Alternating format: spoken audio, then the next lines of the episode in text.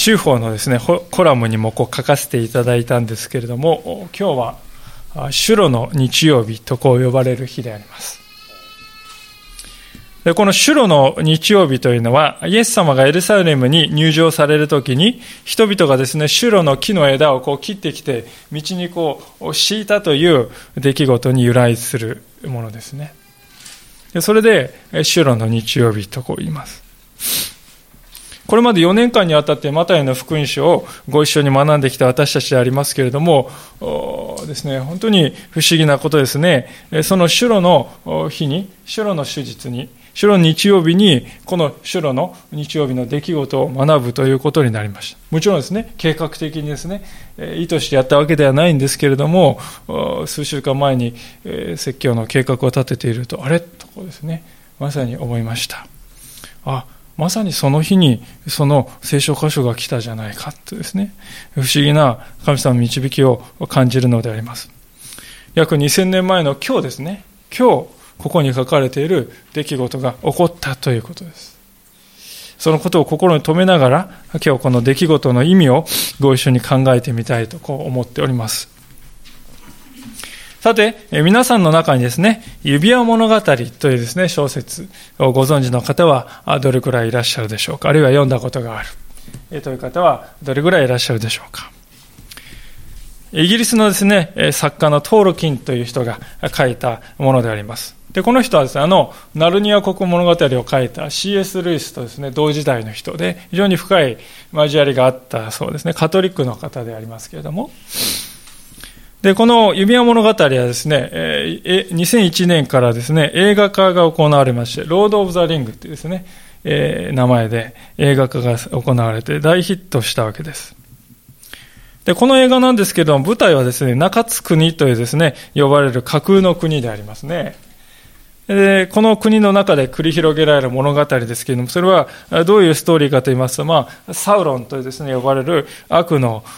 帝王の力がですね、ある指輪に、小さな指輪にこう封じられたんですね。で、その指輪をですね、えー、誰が持つかっていうかとまあ、熾烈なこう、種族同士のですね、こう争いが繰り広げられるんですね。で、戦争が起こりですね、憎しみが起こりですね、何とかしてその権力を自分のものとしようとするこう人間のエゴといいましょうか、罪がですね、本当にこう入り乱れる中で、しかし、最後にはその指輪は砕かれて、そして中津国に平和が戻るというですね、そういう、ストーリーなんです。で、このストーリーが非常にユニークなのは、まあ、架空の国ではこうファンタジーとして書かれておりまして、えー、中心的な主人公、いく何人もですね、主人公的な人いるんですけども、一番中心的な主人公はですね、人間ではないんですね。えー、ホビットと呼ばれるですね、小人族なんですよ。非常にこう小さくて。人間の身長の半分ぐらい、あるいは3分の2ぐらいしかないですね、えー、小さな人々です。もちろん腕力もなく、戦闘力もないんですね。非常にこう、脆い存在なんですけれども、このホビットこそが、このですね、指輪を打ち砕くというですね、偉大な仕事を成し遂げるという、そういうストーリーになっています。で、私はそのことを見るときに、今日の聖書箇所に登場するロバの子に似ているなと、本当に思ったわけです。イエス様がこの時ですね、エルサレムのこのすぐ手前までこう来ておりました。この時イスラエルの国で最大の祭りであるこの杉越の祭りという祭りが一週間後に迫っていたんです。で、イエス様はその祭りに、えー、来るべくですね、えー、エルサレムの近くまで来たんですけど、そこで弟子たちを使わして、えー、近くの村に行かせて、そしてそこからです、ねおそらく、えー、ベタニアだと思うんですけども、2頭のロバをですね、連れてこさせたわけですね。まあ、それが1節から3節に書かれております。それから彼らはエルサレムに近づき、オリーブ山のふもとのベテパゲまで来た。その時イエスは弟子を二人使いに出して言われた。向こうの村へ行きなさい。そうするとすぐにロバが繋がれていて一緒にロバの子がいるのに気がつくでしょう。それをほどいて私のところに連れてきなさい。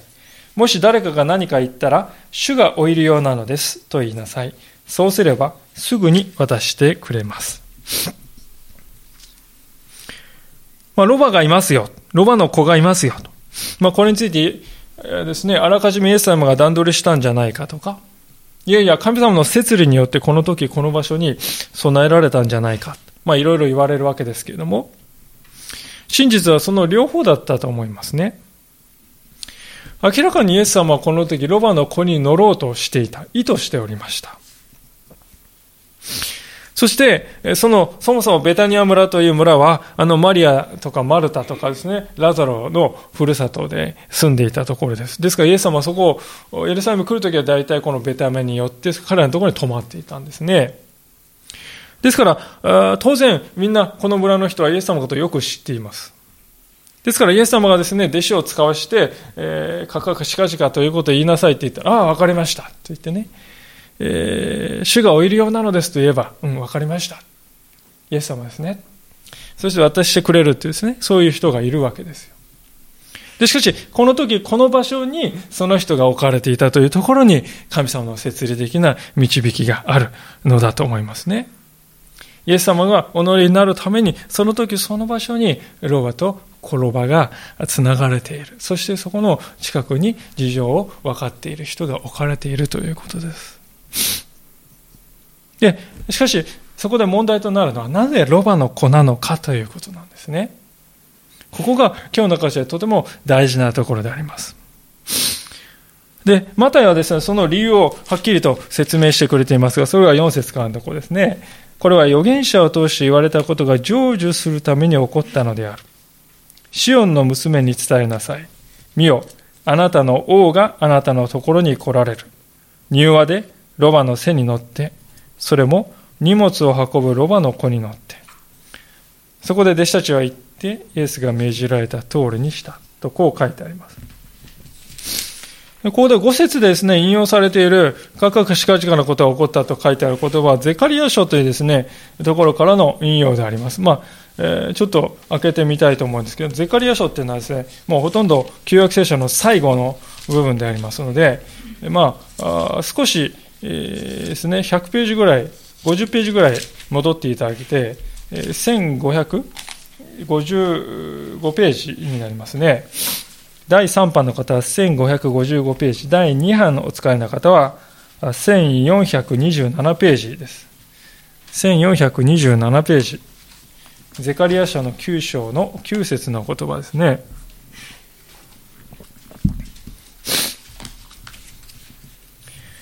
えー、それでは、はい、お読みします。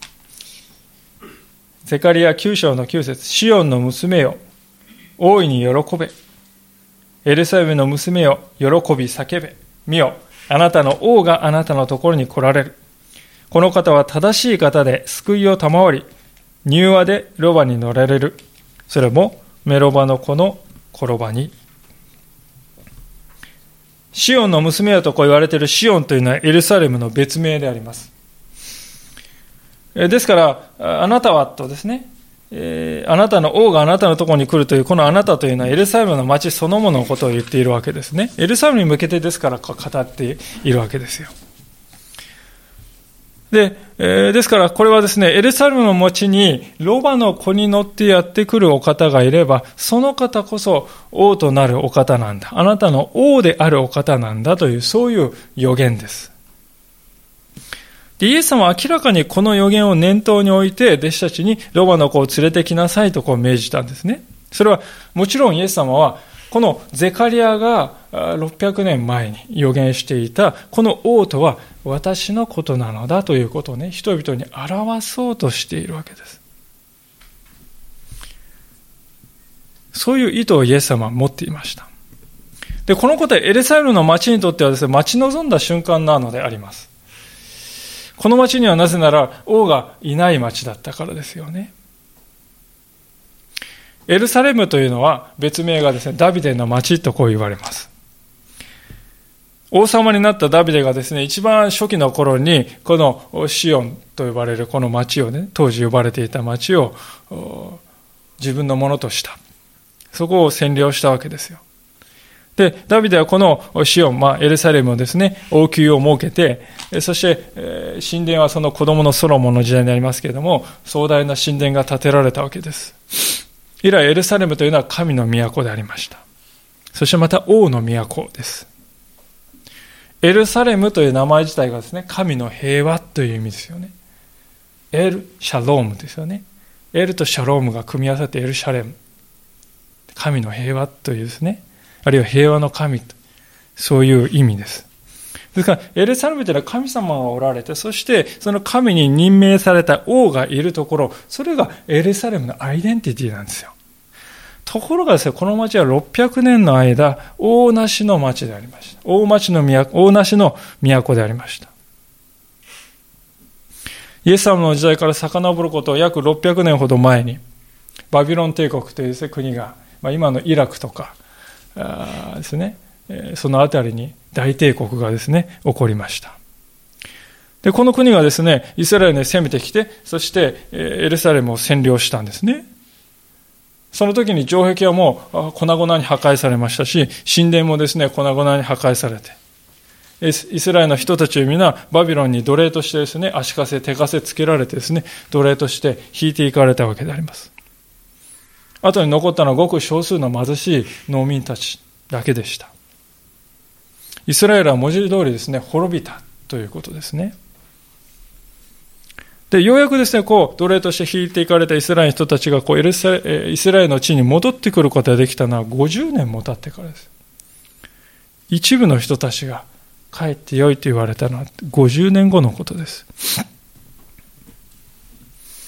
で、実はこの時にイスラエルに帰ってきた人の中に、先ほど開いた、このゼカリア書を書いた預言者のゼカリアという人がいたんですね。このゼカリアに先立って、まずネヘミヤという人たちが帰ってきて、城壁を元に戻しました。で、それから20年経って、紀元前516年に神殿が再建されたんです。で、その神殿の再建を主導したのがこのゼカリアという人でした。しかし、城壁は治りましたね。そして神殿もですね、ソロモンの時代とは比較にならないぐらい、なんと言いましょうか、グレードが低いものだったようですけれども。で、とにかく壁が治って神殿が治ったんだけれども、しかし、エルサレムには王がいないという状態。で、そういう時に神様からゼカリアに与えられた予言がですね、先ほど開いたこの9章の9節ですね。シオンの娘を大いに喜べ、エルサレムの娘を喜び叫べ、見よ、あなたの王があなたのところに、ま帰ってくる。この方は正しい方で救いを賜り、柔和でロバに乗られる。それもメロバの子の転ばに。こういうお方が帰ってくるよ。という予言がゼカリアに与えられたんですね。で、心で書かれている王のイメージ、皆さんどうでしょうか？明らかにですね、平和の王であります。神の平和というですね、名をいただくエレサレの町にふさわしい王の姿です。この方は救いを与えるお方であり、謙遜で柔和なお方なんだという。十節を見ますと戦車とか軍馬とかそういったもの、あるいは弓というものはエルサレムから絶え果てる。平和が述べ伝えられ、それは地の果てにまで至るんだと。いうわけです。で、そういう平和をですね、象徴するのが、このロバの子ですね。皆さん、普通ですね、戦争で使うのはですね、馬ですよね。ロバで戦争するっていうのは聞いたことがないです。まあ、鉄砲がこう今でこそ戦場の主役なんですけど、鉄砲がですね、登場する前の時代、戦場の主役だったのは騎兵ですよね。馬に乗った兵士です。馬は足が速いですし、長距離を走っても疲れない。そしてまた体重もですね、数百キロあって、人間の 5, 5倍とかね、そういう重さですから。で、そういう騎兵が、ね、集団でガーッとですね、突撃してくるともう、こう、槍や盾ですね、なんとかなる問題ではない。恐ろしい兵器なんですよ。ですから、アレキサンダー大王もですね、あるいはローマ帝国も、あるいはまたあのチンギス・ハーンのですね、えーえー、モンゴル帝国もですね、騎兵をとにかく巧みにですね、えー、運用して世界を征服していったわけです。で中でもですね、王の乗る馬というのは、とりわけもう、とりわけ優れた馬ですね、もう、血統も良い、えー、あるいはまた、速さも力強さもある、あらゆる面で最高の馬、それが王様が乗る馬です。人を威圧するかのようなですね、こう、威風堂々としたですね、馬に、鎧に身を固めて、見事な剣とですね、盾を持って、えー、悠然とですね、歩いていく。そういう王の姿です。で、その後ろに何千何百というですね、また完全武装の兵士たちがこうですね、槍やですね、盾を持ちながらこうざっざっとですね、こう整列、あの、整然と整列して行進していく。私たちは映画を見るとき、古代の王たちのイメージってのはみんなそうじゃないでしょうか。ところが、ここに書かれているのは、明らかにその対局を行く王の姿であります。せめて大人のロバだったらまだわかるんですけれども、ここに書いてあるのは、転ばに乗るって書いてある。転ば、歩みも遅いです。また、重い荷物を背負うこともできない弱い存在であります。しかし、神様はゼカリアに来たるべき王は、あのダビデのような強さの象徴である馬に乗った王ではなく、弱さの象徴である転ばに乗って来られるんだと言われる。しかもまだ荷物を乗せたことがない子供のロバだ。二頭連れて来られたのはですから母のロバがですね、横にいなければですね、暴れてしまう。そんな弱い存在ですね。この子供のロバの初めての仕事はイエス様を乗せることだった。そこには剣もなく、鎧もなく、あるいは威風堂々たるですね、こういう行進もないんです。いるのは懸命に一歩一歩歩みを進める小さなロバの子だけです。ですからある仲介者はこう言うんですね。これは確かに偉大な入場だったけれども、王様とその軍隊の入場として見るならば、これはパロディのようでもあると。そういうわけです。それほどに意外な姿ですね。しかしこれはイエス様の謙遜というものを何より雄弁に物語る姿ではないかと思うんです。この方は君臨し支配する王ではなく、使える王として来られるんだということです。人々を脅して威圧する王ではなく、柔和に満ちた王なんだ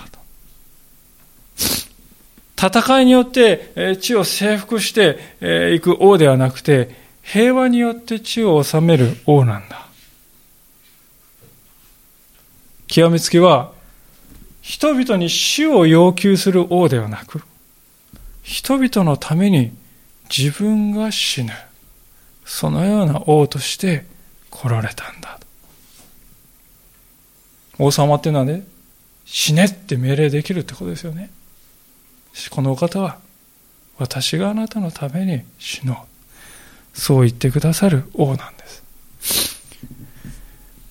文字通りあらゆる面で人々が抱いているこの王というもののイメージを覆すお方がイエス様。で、それがゼカリアに600年前、500年前、すでに予言されていたのだということですよね。人々はこのようなイエス様はですね、拍手喝采してお喜びで迎えている、そんな姿が今日の箇所に記録されておりますね。マタイ21章の7節から。そしてロバと、ロバのことを連れてきて自分たちの上着をその上にかけた。イエスはそれに乗られた。すると、群衆のうち大勢の者が自分たちの上着を道に敷き、また他の人々は木の枝を切ってきて道に敷いた。こう書いてあります。16世紀のですね、イギリスの政治家に、えー、サー・ウォルター・ローリーというですね、人がいるようです。で、この人はエリザエリザベス一世のですね、えー、重臣として活躍した人でありますけれども、この人がですね、重臣になったこのきっかけというな、きっかけの事件があるそうですね。それはある雨の日のことで。女王とですね、このローリーは歩いていた。で、行く先にですね、雨雨水が溢れて泥んこになっているところがあるのをこう見たそうですよね。その時ローリーは何をしたかって言って、すかさずこうコートを脱いでですね、そこの泥だらけのところの上にバサッとこうかぶせて、どうぞお進みください。ジョーはですね、その上を歩いたことで、足が泥だけにならずに渡ることができて、それ以後ローリーは重く用いられたというですね、そういう出来事があったそうです。エルサレムでイエス様の行く手にですね、上着をこう脱いで敷いた、そういう人たちがいますけれども、同じ思いだったんじゃないかと思います。王に対する忠誠心をですね、示そうとする。な、それに、これ以上ないというですね、言える方法です。で、ローリーはですね、貴族だったかもしれない。コート一着ね、ダメにしたって二着、三着あったかもしれない。しかし、この人たちはですね、明らかに上着は一着ですよね。一丁羅の上着をですね、脱いで、イエス様の行く手に、道に敷くんですよ。それは、最大限の謙遜と言ってよい行動かもしれない。しかし、このように素晴らしい謙遜と思ったんですけれども、その人々の心の中を見渡すとですね、実はイエス様が願い、えー、思い、思っておられることとは、微妙にこのずれていたように思いますね。それは上着を敷いたその以外にこの人たちが敷いたものと、またこの人たちが口にして叫んだ言葉の中に現れて見え隠れしてくるんですね。この人たちが上着の他に敷いたのは、シュロの木の枝。ね、先ほどシュロの日曜日と申しました。シュロの木の枝を敷いて。そしてまた、ホサナという言葉を叫んだとこう書いてあるんです。で私たちこれは何気なくこう見てしまいますけれども、実はですね、エルサレムの町に以前これと全く同じようにして迎え入れられた人がいたということです。これは聖書には書かれていませんけれども、外典のですね、マカビア記というところに書いてありますけれども、えー、ユダ・マカバイオスというですね、人であります。先ほど私はエルサレムにはですね、600年間王がいない時代が続いていたとこ申し上げましたけれども、これは厳密に言うと正確ではなくて、イエス様の時代から200年ほど前に、エルサレムには独立王国がありました。この200万年前の、200年前の時代にイスラエルを支配していたのはですね、どういう国かというと、セレウコフ朝シリアと言いました。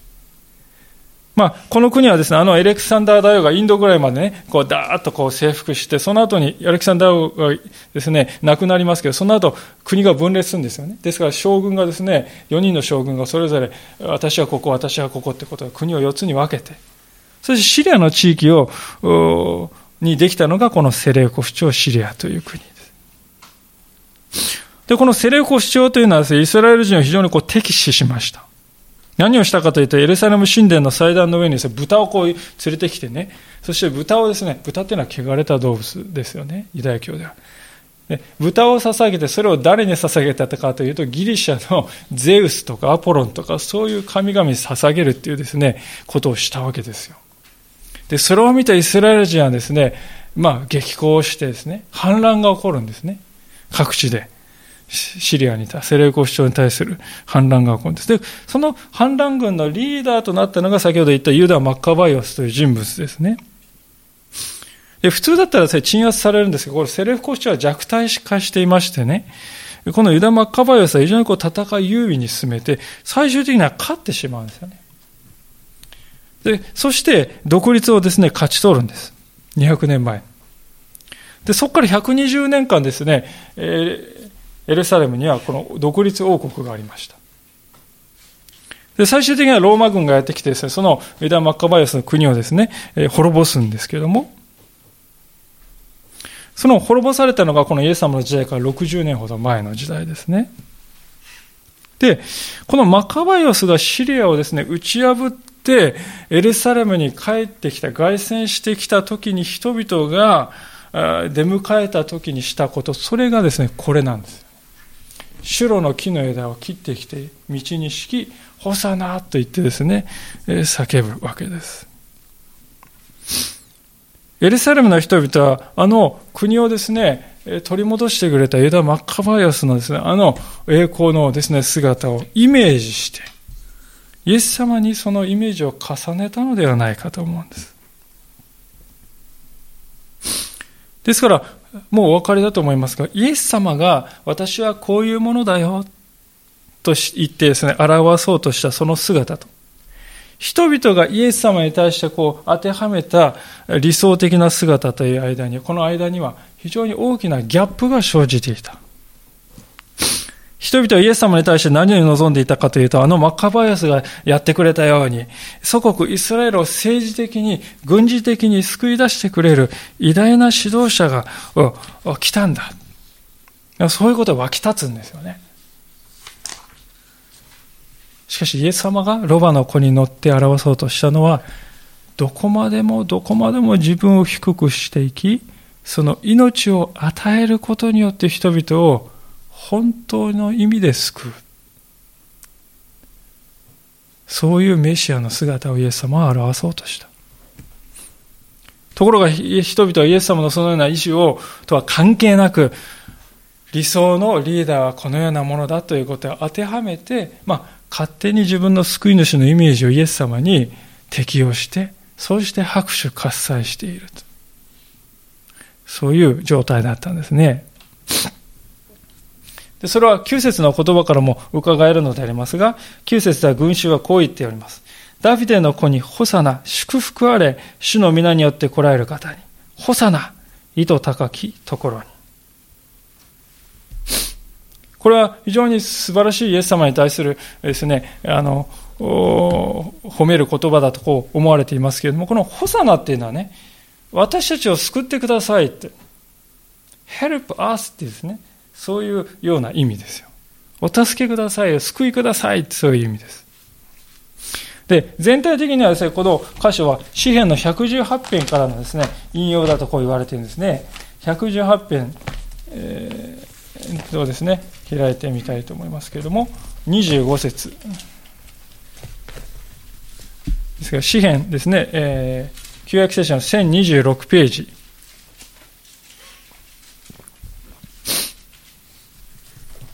第3版の方は1026ページ、第2版の方は941ページ、942ページになります。詩篇の118編の25節です。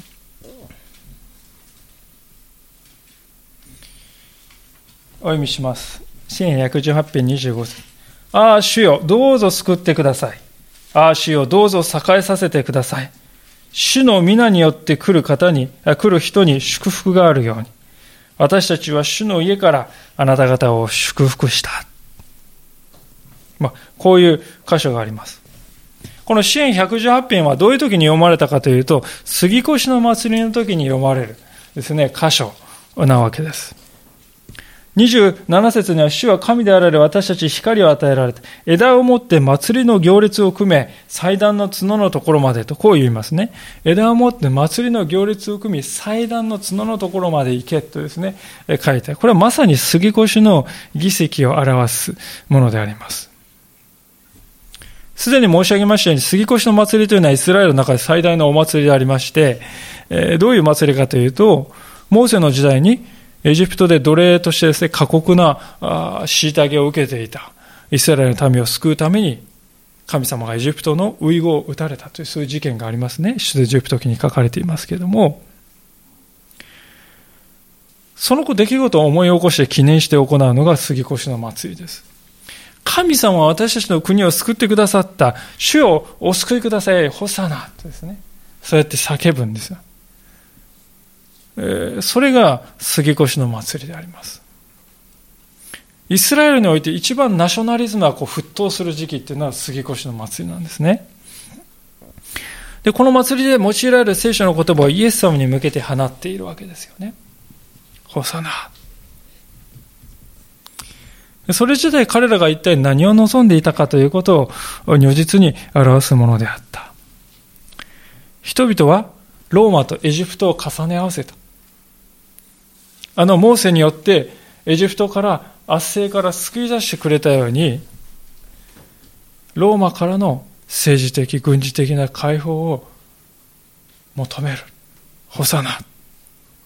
あのイエスこそあのモーセの再来ではないか。私たちの先頭に立って国を解放してくれる人ではないか。そんなですね、えー、こうなんていうか希望が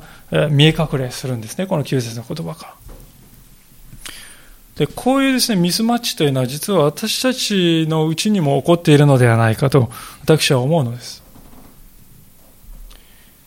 皆さんはイエス様に対して何を期待しておられるのでしょうか？自分の願いを叶えてくれる便利屋のような方でしょうか？あるいは私の人生を、この苦しみを少しだけ楽にしてくれる助け手なのでしょうか？言うことを聞かない体を動くようにしてくれる医者を求めているのでしょうか何もせずに座っていれば行く先を教えてくれる道先案内人をイエス様に期待しているのでしょうか人生、えー、この心にですね、この騒ぐ心に少しだけ安らぎを与えてくれる安定剤のような、そんな存在を求めているのでしょうか。あるいは、この世の中の不正や腐敗の一切を正してくれる正義の味方を求めているのでしょうか。今私たちは胸に手を挙げて当てて考えてみたい。私は一体イエス様に何を期待しているんだろうかと。エルサレムの人たちは結局のところですね、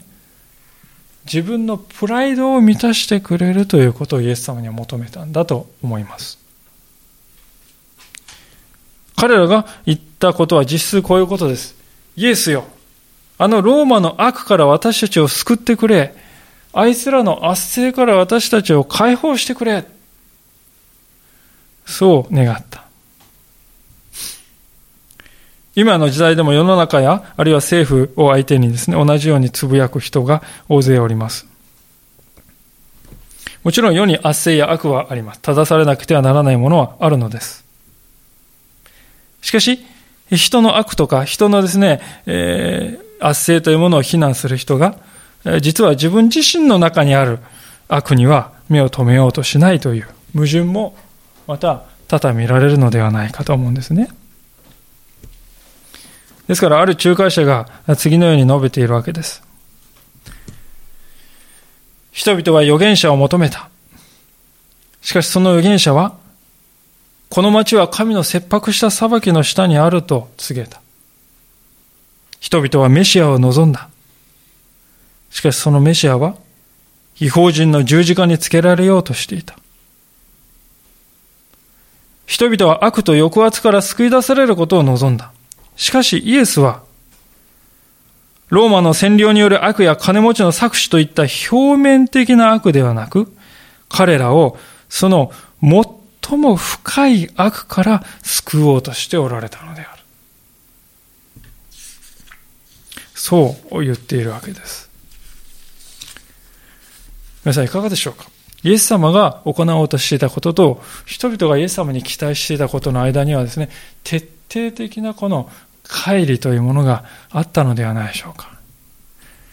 人々は表面的な変革を求めたのに対してイエス様は根本的な変化、人の存在のもといからの変革というものを私たちにもたらそうとしておられた。そこにギャップがある。で、このギャップがですね、イエス様を十字架に追いやったとも言えるわけですね。今日の歌詞でダビデの子にホサナと喝采しながら王としてですね、イエス様を迎えたエルサレムの人々は、たった5日の後には、その男を十字架につけろとですね、叫び声を上げるようになるんですね。ですが、このギャップの存在というものを決して軽んじてはいけないわけです。私たちはこのことから何を学ぶことができるでしょうかそれは私が願っていることをイエス様にしてもらうというイエス様に対する付き合い方ではなくてね、イエス様が望んでおられることを私の身において行っていただく。そういう生き方に変えられていくということです。これが大切ではないかと思います。私たちは皆ですね、自分自身のこの理想とする救い主のイメージがあるんですよね。救い主はこうあってほしいというイメージを持っています。で、それをイエス様に映し出すんですね。とりわけ私たちが人生の中でね、これは得られなかった、得てこなかったというものをイエス様に対して求める傾向が強いように思います。例えば人からですね、愛されるということにおいて乏しい、愛に乾いてきたという人は、イエス様にとにかく愛を欲しい。あるいはまた貧しい体験をしてきた人は、イエス様にととにかく経済的な祝福が欲しい。あるいはまた今までの人生、劣等感に苛まれてきた人は、プライドをですね、回復してくれる、そんな救い主であってほしい。親からの愛を受けられなかった人は、理想の親であってほしい。そういうふうにしてイエス様に求めていきます。しかし、イエス様のなさろうとしておられることは、より本質的なことであります。より根本的なことであります。先ほどの仲介者はこうも言っております。ひとたびイエスに助けを求めたならば、彼はあなたの想像した以上に、あなたがおそらく望んだであろう以上に徹底的に物事をなさるであろう。もしあなたが所得税を節税したくて会計士を呼んだとする。その会計士が他の会計処理までも同様に関わって、あらゆる物事が正しく行われたと確信するまでやろうと言い出したら、あなたはきっと驚くに違いないと。こう言うんですね。私たちはちょうどこの節税対策の会計士を呼んだ人に似てるんじゃないでしょうか。ね、イエス様、この、この税金のこの部分なんとかしたいんですよ。この部分ちょっとお願いします。他のところ、あ、そこ、そこはいいです。こっちからね、ここの部分お願いします。他のところ触れないでくださって、アンタッチャブルでお願いします。まあ、そういうふうにこう壁を作って、えー、その壁の背後にイエス様は決して生かせようとしないんですね。でもイエス様は言われるんですよ。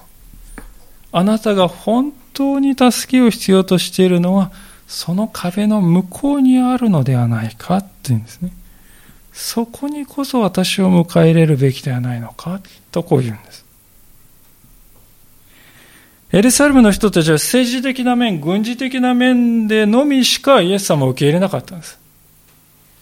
ですからイエス様はその意思はないってね。まあ、ロバの子に乗ってきたってね、見ればわかると思うんですよね。でもわからないんですよ。イエス様に、ですからそういう意図はないということが明らかになってくると、今度はですね、激しい敵意をイエス様に向けるんですね。期待を裏切りやがったということですよ。人間は自分の願いを聞いてくれない人に対して、過去も冷酷な存在になるんです。その敵意の究極の現れがあの十字架だったわけです。イエス様の受難物語において最も印象的なのはですね、人々の変わり身の速さです。なんと人はたやすく心を移り変わるものなのか。でも私たちも同じじゃないでしょうか。イエス様に本当に多くの恵みをもらって生きてきた。しかし何か辛いことがあるとすぐに神様が良いお方だというのならなぜ私の人生にこのようなことが起こるのだと。ただ一度のことでイエス様はもう信頼できないと考えてしまうんです。でその背後にはですね、私が考えるビジョン、私が考えるプランこそが最善なんだという思いがあるからですね。ですからそれと違うことが起こると。なんでですか？おかしいじゃないですか。まあ、そういう思いが湧いてくるんです。エルサレムの人々はそうでした。メシア救い主それはイスラエルを国を再興してあのソロモンの時代のように栄光ある国のようにしてくれることだ。そう考えていた。イエス様はそうではない。私はあなたの心を変えるために来た。そう言われるとですね、たちまち敵意を向けるんです。同じことを私たちはしているんではなかろうか。そう思うんですね。ですから私たちにとって本当の意味で大切なことはですね、このイエス様を文字通り王としてお迎えすることではないでしょうか。私たちが理想としている王様じゃなくてね、あるがままのイエス様のお姿を心の中にお迎えするということです。あなたが王であるということをやめるんです。そしてこの方に王になっていただくんです。この方にですね、心の王座というものを完全に明け渡すということです。今まで私が座って、ここは、この座は誰にも、ね、パートナーにも、配偶者にも渡さない、誰にも渡さないと言っていたものをイエス様に明け渡す。そうするとイエス様、平和の王であるイエス様が私たちの心を収めてくださるようになる。文字通り私たちの心はエルサレム。神の平和になっていくんだということです。いやいやいや、私はね、私になりの考えありますから、私には私のやりたいやり方でイエス様をお迎えしますからね、ここまで入ってきていいですけど、これ以上は決してイエス様であってもダメですよ。でそう頑固に言い続けていくと、私たちの中に何が起こるかというと、このエルサレムの町で受難州に起こったことが起こるんじゃないか。イエス様に対する敵意が、失望や落胆が、憎しみさえ湧いてくるんだ。それが今日の箇所から学ぶべき、私たちが学ぶべき大切なことではないかと思いますね。今日の冒頭ですね、指輪物語、ロード・オブ・ザ・リングのこのお話をいたしましたね。これは三巻本になっているんですね。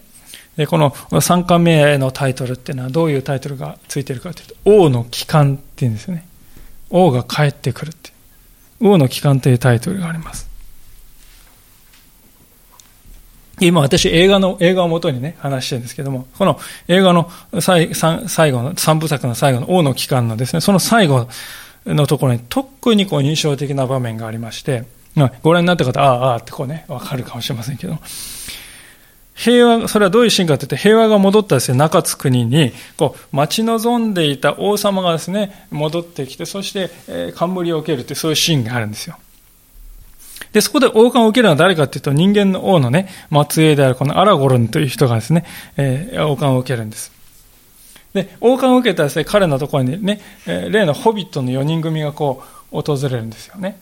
そして、えー、その4人組が現れてですね、おたいあの冠を受けたアラゴレに対してこうひざまずいてこう礼礼をしようと、ひざまずこうとするんです。で、そこですね、アラゴロンがこのホビットたちに発した言葉が特に感動的なんですが、それはどういう言葉かというとですね、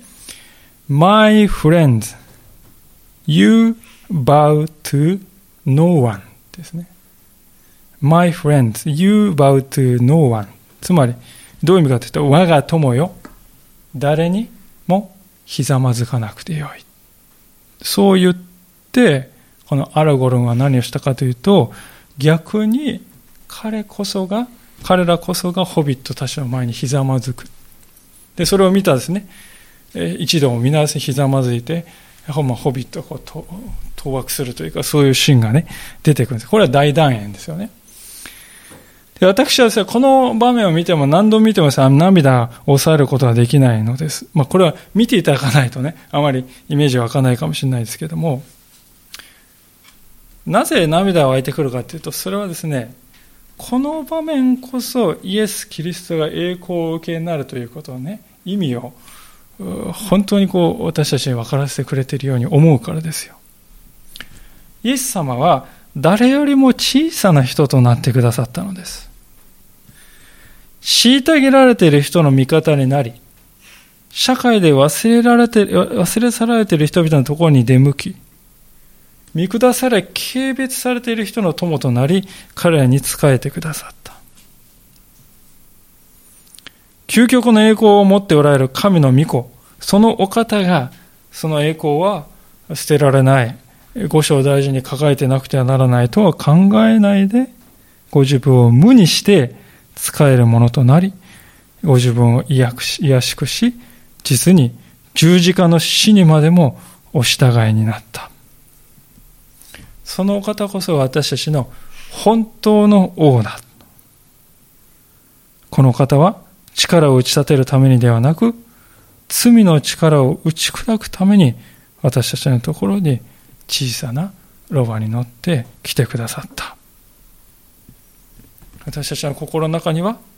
石のように硬い自我というものがあります。人を許さない恐ろしい堅くなさがあります。愛するよりも愛されることを求める自己中心さが根強く残っています。自分が何をしているのかにも気がつかない絶望的なまでの盲目さがあります。イエス様はご自分の身体においてそのような私たちの一切の罪を引き受けてくださった。権力によってではない。能力によってではない。謙遜と従順によってその救いを成し遂げてくださった。ですから私たちは今、固く固く閉ざされている心の縄文ですよね。一番皆さん、ここだけは入んないでくださいというところがあるんじゃないでしょうか。その心の縄文を開け放って、ロバに乗られた王様を誰も、誰よりも小さくなってくださった王様を心の中心にお迎えする。それが今日、私たちに聖書が問いかけて促していることではないでしょうか。今週は受難週であります。この栄光のエルサレム入場から十字架まで5日間。その間にエルサレムの街の中で起こったことは実は私たちは心の中でも起こり得るのです。イエス様に対して上辺だけのね、称賛の言葉を発しておきながら、その下の根も乾かないうちに、イエス様に対してつぶやくということは私たちの心の中に起こるんですね。形だけの称賛。上辺だけのイエス様に対する従順ではなくて、この方がどういう姿で来てくださったか、本当に心に留めて、主が願われるように主を私の心にお帰りください。そういうふうに神様に応答していく。それがこの週に私たちに期待され求められていることじゃ、ことではないでしょうか。お祈りしたいと思います。